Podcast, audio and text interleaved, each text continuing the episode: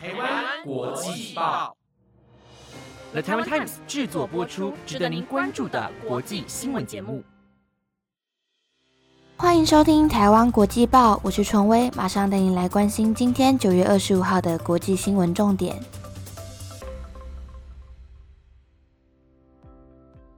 Hello，各位听众，晚安！马上带您来关心今天的国际新闻重点有：NASA 飞行器试撞小行星系统，防止未来彗星撞地球；未出生就懂挑食，孕妇吃两样食物，胎儿表情差异大；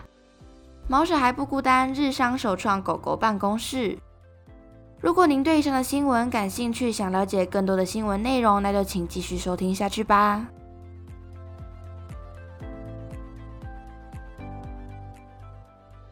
第一则新闻带您关心：美国国家航空暨太空总署 （NASA） 一架太空飞行器将于二十六号试撞一颗小行星，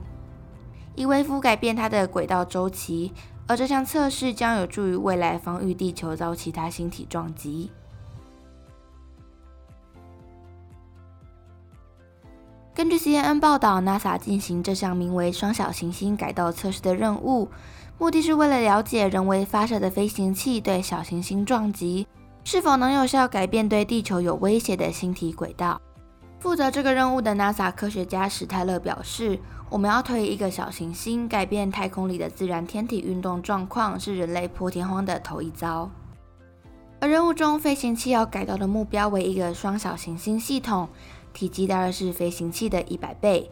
飞行器将以时速两万一千六百公里的速度撞上，也犹如拿高尔夫球砸大金字塔，顶多撞出一个小洞。但其中最主要的是要改变双小行星系统的速度与运行。科学家也表示，在太空中仅需要微幅改变，就足以让小行星偏离，与地球擦身而过。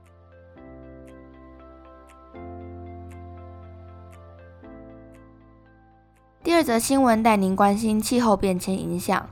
随着全球暖化加剧，气候变迁的问题也日益严重。在中东地区，温度变高的速度已经大于其他地方，这也代表着当地著名的文化遗产与金字塔濒危的程度较他处更高。而其中最值得关注的是，建于四千三百年前的巴比伦，也就是现在的以色列南部。虽然自1980年代就陆续重建与修复，但根据报道指出，今日的巴比伦却出现崩解的状况，包括为复制历史原貌而建的一些建物外墙正在脱落，一些曾受游客欢迎的景点也变得太危险而公告禁止进入。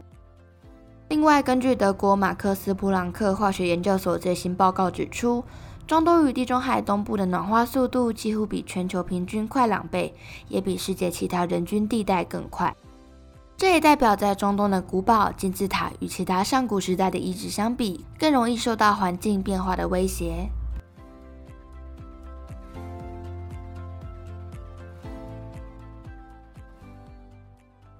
下则新闻带你将焦点放到胎儿挑食。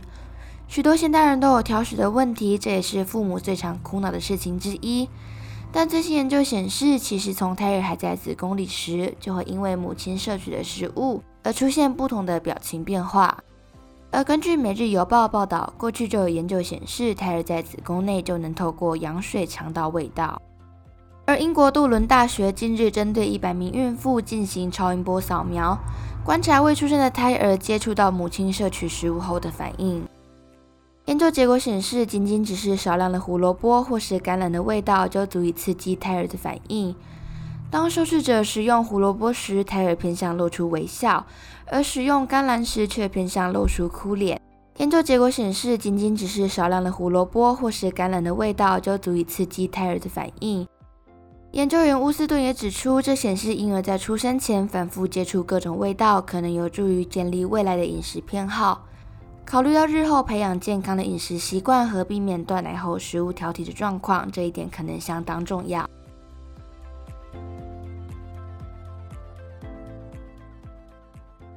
下一则新闻带您关心，目前最受 Z 世代欢迎的短影音平台 TikTok。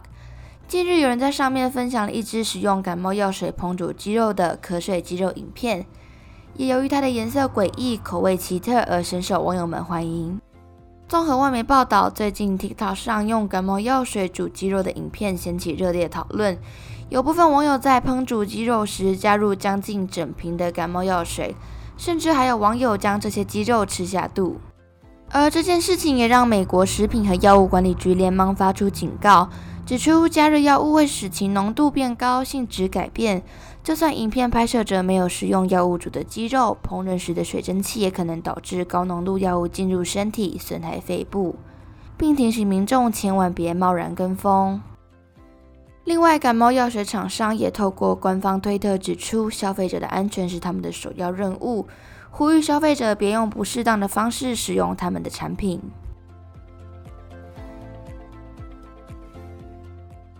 最后则新闻带你来关注日本科技巨头富士通在今年七月开设了狗狗办公室，一次最多可容纳三名职员和六只狗狗，鼓励员工带狗狗一起上班。虽然目前还在试营运阶段，但仍大获好评。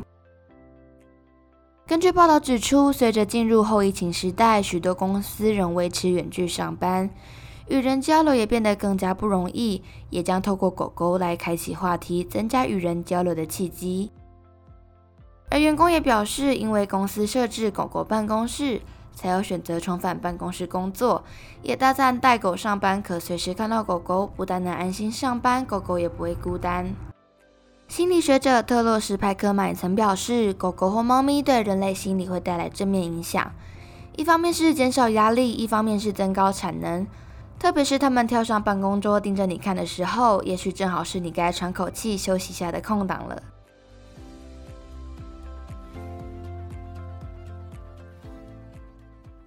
以上就是今天的台湾国际报新闻内容，由了台湾 Times 制作播出，希望你们会喜欢。